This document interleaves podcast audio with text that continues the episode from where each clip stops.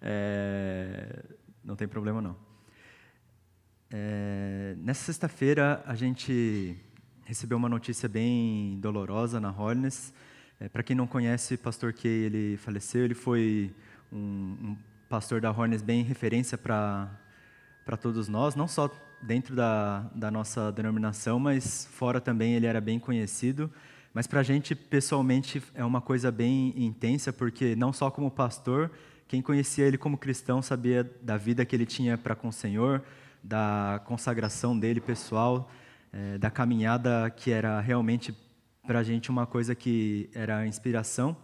E eu tenho em minha memória uma coisa muito interessante que para os jovens além de ser o, aquele que fundou a Confederação dos Jovens, o que começou a, a levar o Ministério dos Jovens na nossa igreja, ele também era que todos os, os, os adolescentes e os, os, jovens adultos nas igrejas, na hora da bênção, bênção apostólica, é, a gente dava risada porque ele falava com umas palavras bem, bem de dicionário, assim, e eu acho muito legal porque deixou um legado interessante. Antes de um jovem ver a benção apostólica do pastor Kay, ninguém prestava atenção, não sabia o que estava sendo falado. Aí, quando você é forçado a olhar no dicionário para entender o que está acontecendo, você presta atenção, você entende o valor das palavras, a bênção que realmente o Senhor está dando naquele momento, e isso eu guardo para mim muito intensamente. É, é uma alegria ver que a gente consegue lembrar de coisas tão incríveis na vida de uma só pessoa, mas muitos outros irmãos é, com vidas exemplares também, a gente tem lembrado também nesse momento, estão junto do pai agora. É, nesse, nesse tempo, ele, no caso, foi faleceu de câncer, mas outros irmãos também de, é, das doenças, de, de outras coisas. São momentos de tristeza, mas também momentos de alegria, porque a gente tem esperança em Jesus Cristo.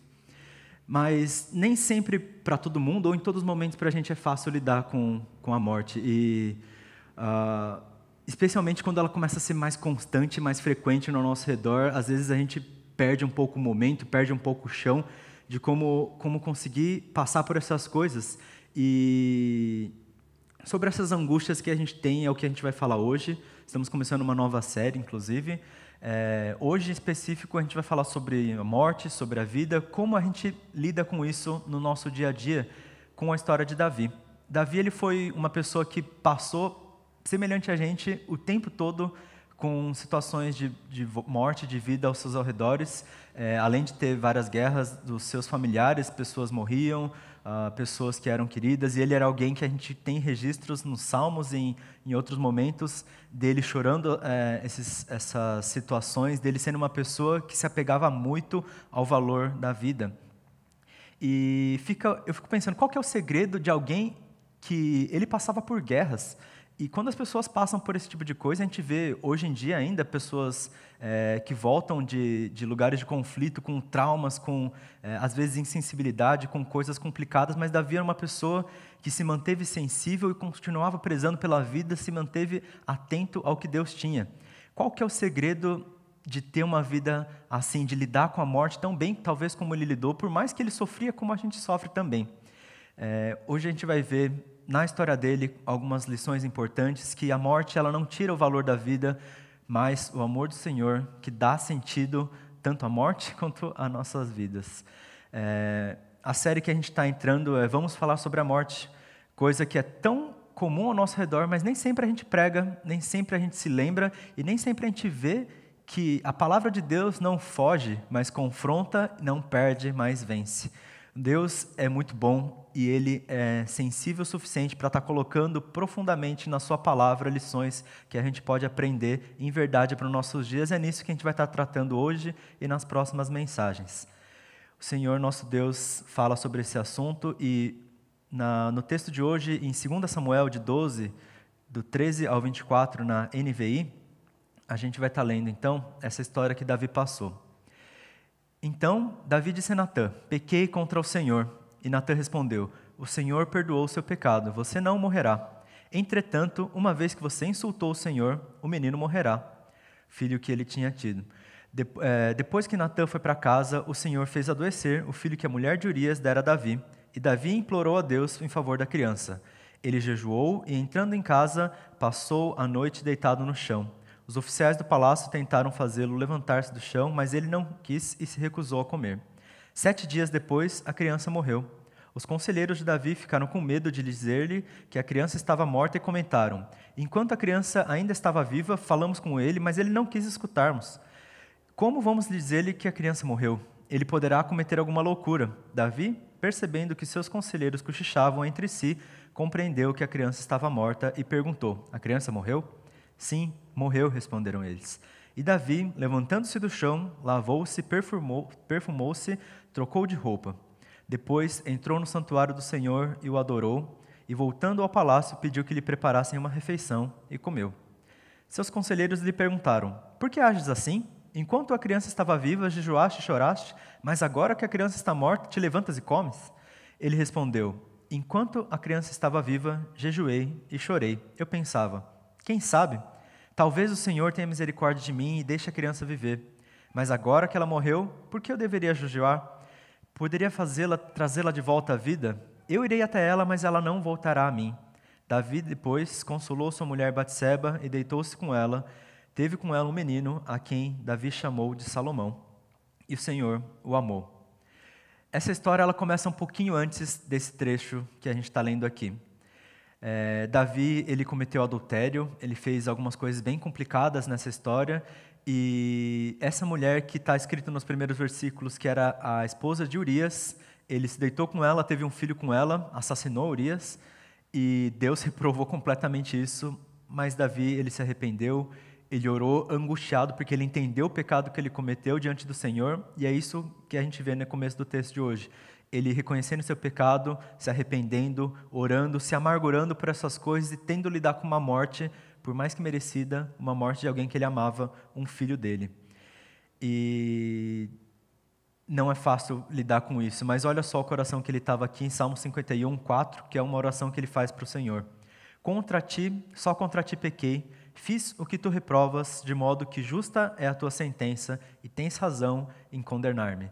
Davi, ele sabia que era justo o que estava acontecendo, mas isso não fazia o sentimento dele ficar mais fácil, não fazia a situação mudar.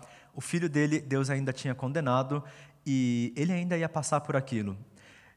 Talvez a gente pense também que nos nossos dias não é justo que tantas pessoas têm que passar por dificuldades, dores, não só as pessoas que adoecem, mas os familiares, os amigos, por uma doença que, que a gente fez, porque está pegando tanto na gente, não está no nosso controle mas a gente tem que lidar com a morte da mesma forma. E meditando nesse processo que Davi tem, a gente vai aprender como ele lidava com isso, como ele vivia nesse momento.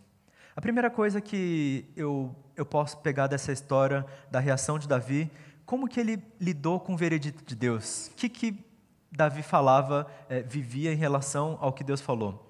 No começo do texto, nos versículos 16 e 17, está escrito: Davi implorou a Deus em favor da criança ele jejuou e, entrando em casa, passou a noite deitado no chão. Os oficiais do palácio tentaram fazê-lo levantar-se do chão, mas ele não quis e recusou-se a comer. O primeiro momento que a gente passa é, é a dor, é a angústia, e às vezes a gente perde até a nossa aparência boa em relação a essas coisas, está angustiado, cai no chão, sofre por causa disso. E o texto bíblico não condena Davi, porque ele, ele se angustiava por uma criança que teoricamente era justo morrer porque Deus tinha falado, não condena Davi porque ele tentou orar por uma criança que estava destinada a morrer. O texto bíblico simplesmente narra que essas coisas aconteceram com uma boa postura dele, inclusive. Quando alguém adoece, a gente às vezes não consegue pensar em outras coisas senão, nossa, será que qual vai ser a minha última conversa com essa pessoa? Que que que, foi a última coisa que passou? Será que eu tenho algum arrependimento? Será que eu fiz alguma coisa ruim com ela? Será que as pessoas que estão doentes, eu passei tempo suficiente, eu aproveitei? Para o Davi, ele não tinha aproveitado nada, né? o filho dele tinha acabado de morrer, tinha acabado de nascer e logo morreria. As nossas lágrimas, elas não são, elas são legítimas e por mais que a gente perca todas as nossas coisas, nosso chão ao nosso redor, a gente pode manter o nosso coração no lugar certo e orar orar alguma, por alguém que a gente não sabe o que vai acontecer no final. No caso, Davi sabia que morreria. Para a gente não importa o que vai acontecer, se o diagnóstico médico é A ou se é B. É importante a gente orar. A primeira coisa que Davi faz nesse momento é jejuar e orar em favor do seu filho, não porque o filho dele, é, ele sabia que Deus era Deus, mas não porque ele achava que ele, a oração dele tinha mais poder do que a vontade de Deus, ou porque alguma coisa poderia é, ser diferente por causa da sua oração, mas porque ele conhecia o caráter do Senhor.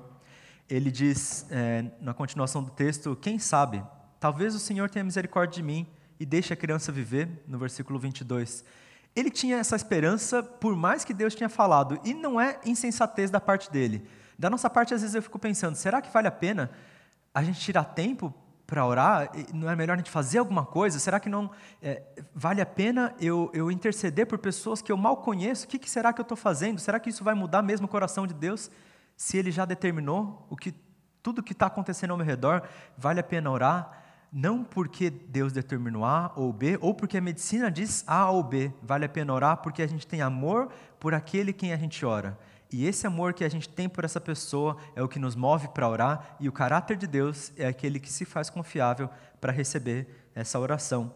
Olha só como Davi sentia o Senhor. Em Salmo 34, 6 e 17, ele fala o seguinte: Clamei ao Senhor em meu desespero e ele me ouviu. Livrou-me de todas as minhas angústias. O Senhor está perto dos que têm o coração quebrantado e resgata que tem, os que têm o espírito oprimido. Em vários salmos, em vários momentos, Davi era perseguido, Davi era quase morto, Davi passava por perrengues terríveis, mas ele confiava em Deus e nenhuma vez Deus deixou ele na mão. Ele conhecia tão bem esse Deus que ele sabia que valia a pena orar, valia a pena interceder, derramar o seu coração, independente da situação. A vida ela tem um prazo de validade. Em algum momento todo mundo vai passar, não seja pela doença, por idade talvez, por acidentes, mas mesmo a vida tendo um prazo de validade, ela não perde o seu valor. Ainda vale a pena a gente orar pelas pessoas, a gente não pode deixar de exercer o nosso ser cristão e ainda mais o nosso ser emocional, de ter um sentimento em relação a alguém e por esse sentimento nos movermos em oração, porque o Senhor é Deus que é bondoso, que nos protege, que nos segura, que tem um caráter que vale a pena a gente seguir. A segunda coisa que Davi faz diante da morte é se fazer apresentável. Algo que para o pessoal foi muito chocante, para às vezes a gente também é. Está escrito no versículo 20: Davi levantou-se do chão, lavou-se, perfumou-se trocou de roupa. Depois entrou no santuário do Senhor e o adorou. E voltando ao seu palácio, pediu-lhe que preparasse uma refeição e comeu. Assim que o filho dele tinha passado, Davi encerrou aparentemente o luto, pelo menos a aparência do luto ele, ele quebrou, ele se fez apresentável diante do Senhor. A primeira coisa que ele faz, inclusive, antes de tomar a refeição dele, é ir ao santuário e adorar a Deus, porque o mesmo Deus que ele conhecia, que valia a pena orar, era o Deus que ele conhecia, que valia a pena adorar. Não é como se Davi tivesse sangue frio não é como se ele não sentisse o que estava passando, ou talvez o processo de luto dele ainda estivesse acontecendo.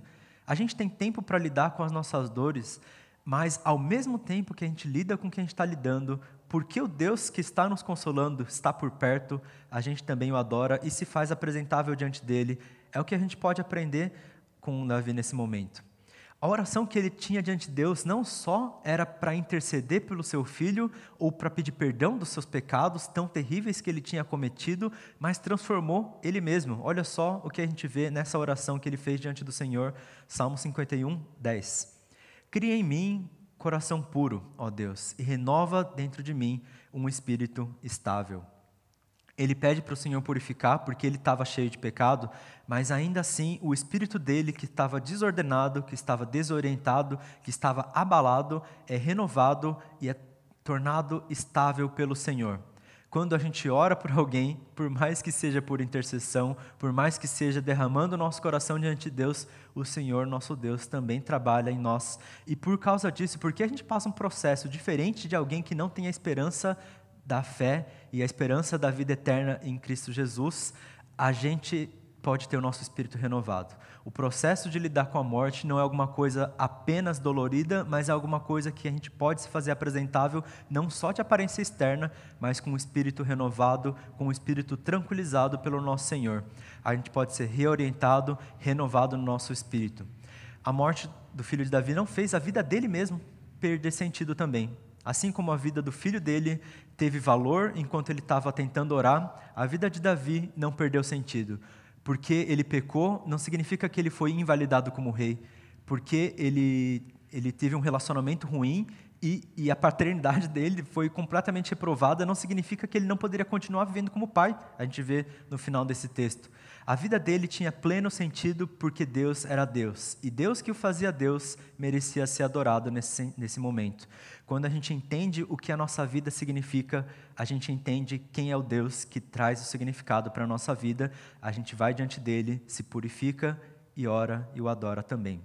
Ele se faz apresentável diante do Senhor que recuperou as suas forças. E para a gente, olha só, a nossa esperança é ainda maior. Em Romanos a gente lê o seguinte: Ora, se morremos com Cristo, cremos também que com ele viveremos, pois sabemos que, tendo ressuscitado dos mortos, Cristo não pôde morrer outra vez. A morte não tem mais domínio sobre ele. Assim como a morte não tem mais domínio sobre Jesus, que morreu uma vez ressuscitou eternamente, não pode mais morrer, a morte sobre nós não tem mais domínio. Não tem mais domínio não significa que não nos afeta, mas não determina a nossa vida. A morte nos afeta, nos faz sofrer mas o que determina a nossa vida é a adoração ao Senhor que ressuscitou. Glória a Deus. A terceira coisa é a coisa mais, para a gente, começa a se tornar mais natural, mais real.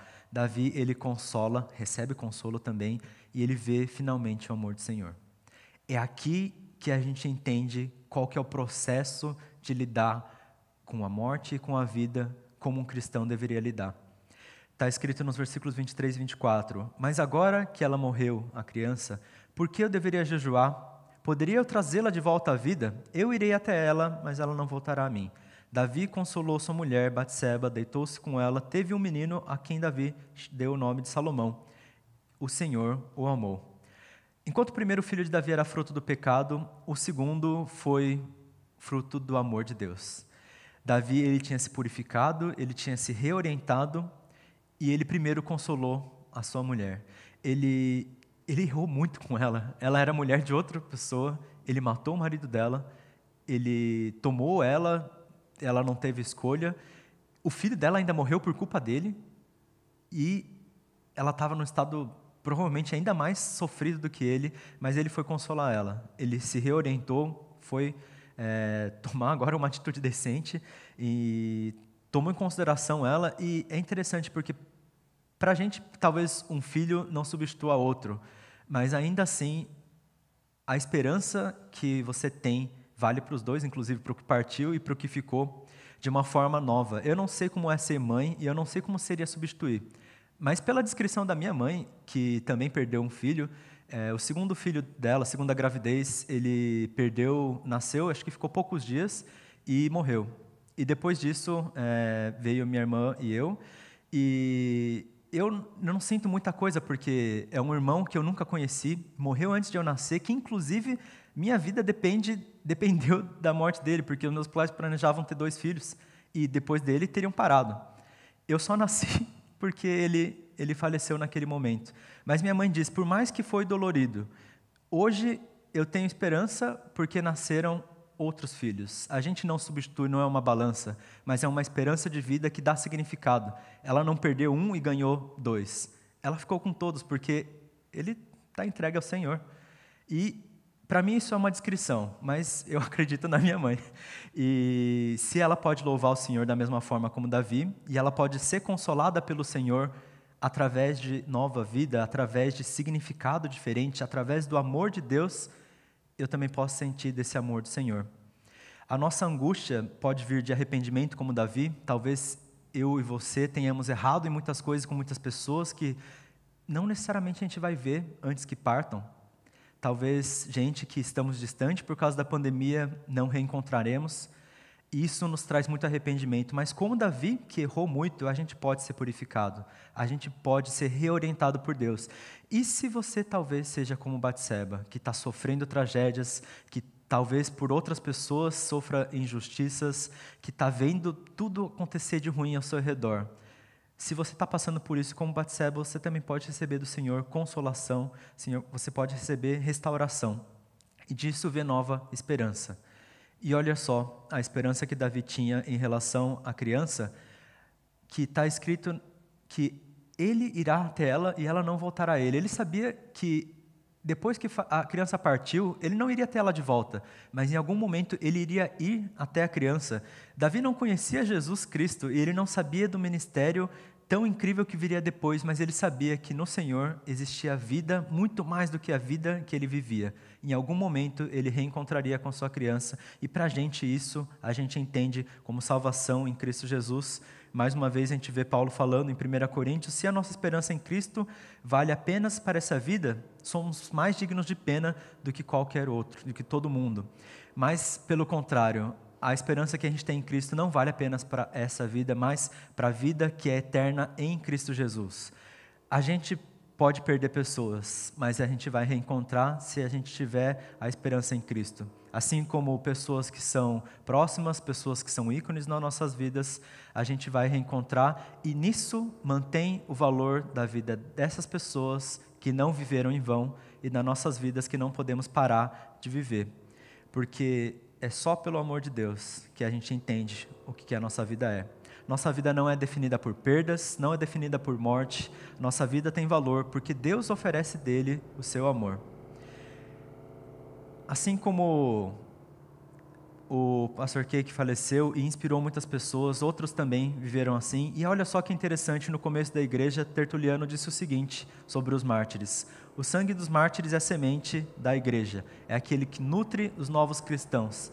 E eu acho que às vezes a gente perde o significado, porque a partida de pessoas pode ser inspiradora. A gente lembra histórias e a gente só lembra histórias às vezes quando partem pessoas. A gente tem que aproveitar a oportunidade ainda enquanto vivos, mas também quando morrem, para a gente poder pregar o Evangelho, para a gente poder contar sobre o testemunho de vida que as pessoas tiveram. Não adianta a gente perder em vão e simplesmente pensar, passou e o que passou, passou. Como Davi tinha esperança na sua criança, que, que algum dia ele iria encontrar, a gente tem que ter esperança nas pessoas que foram, porque elas são. É, apontam também para Jesus, porque elas são testemunhos da vida de Cristo, se elas tiveram fé no Senhor. Por isso também então vem o nosso incentivo de enquanto há tempo pregamos a palavra do Senhor, porque se alguém encontra com Deus, declara sua fé, a gente pode ter esperança de mais uma vez ver eles. O que significa a morte e a vida para cada um de nós? Como que cada um tem lidado? Eu cada dia tenho percebido mais que para não sofrer, eu às vezes deixo meu coração insensível para essas coisas. Isso porque eu pouco lidei com isso, não são pessoas tão próximas de mim que passaram, e ainda assim eu percebi que eu estou me fazendo um pouco duro para não sofrer. Será que você se faz duro como eu? Será que você sofre sem entender a esperança, sem entender a direção, o sentido da vida? Será que você não entende que o valor de alguém que passa não é negativo, mas positivo? O valor da sua vida que ficou não é inválido, mas válido? Uma coisa que eu me questionei muito é, com o falecimento do pastor Key é que ele foi tão. Tanta gente fala tanta coisa que ele fez, ele teve um ministério tão relevante, ele era um dos pastores mais seniors da nossa denominação, e eu, de todos, em idade, sou o mais novo. Fico pensando que valor tenho eu. Talvez faria mais sentido eu ter passado do que ele, porque ele faria mais coisa, coisas muito maiores do que eu. E eu comecei a questionar muito a minha vida, porque a morte para mim não fazia sentido. Mas quando a gente vê a luz da palavra de Deus, a morte tem valor. A minha vida não perde a direção porque eu não tenho feito coisas relevantes. Pelo contrário, eu posso me fazer apresentável diante de Deus também. Eu posso me purificar desses pensamentos que estão me distanciando da palavra do Senhor, que pode ser bênção também através de uma vida que eu acho que é inútil, a minha própria. A gente tem que entender e trazer significado a qualquer vida e a qualquer evento de morte, porque o Senhor nosso Deus é bom. Se você ainda não crê, se a morte tem te perseguido, talvez alguém aqui esteja assistindo e ainda não vive uma vida com o Senhor, não tem paz, porque essas coisas são desesperadoras, eu, eu posso te dizer com garantia que no Senhor Ele dá significado para os que foram, para os que ficam, porque existe vida eterna.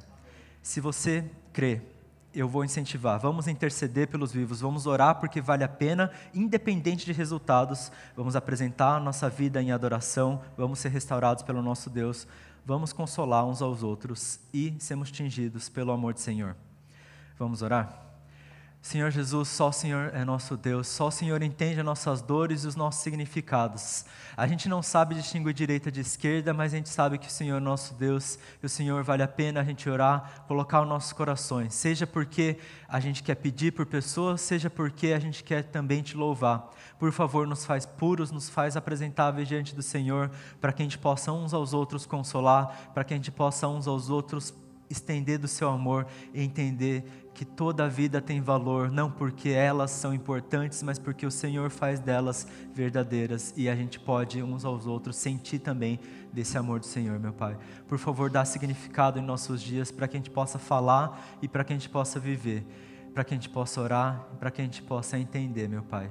Seja conosco, por favor, para que a gente continue vivendo uma vida com significado diante do Senhor. Glória seja o teu nome. Amém.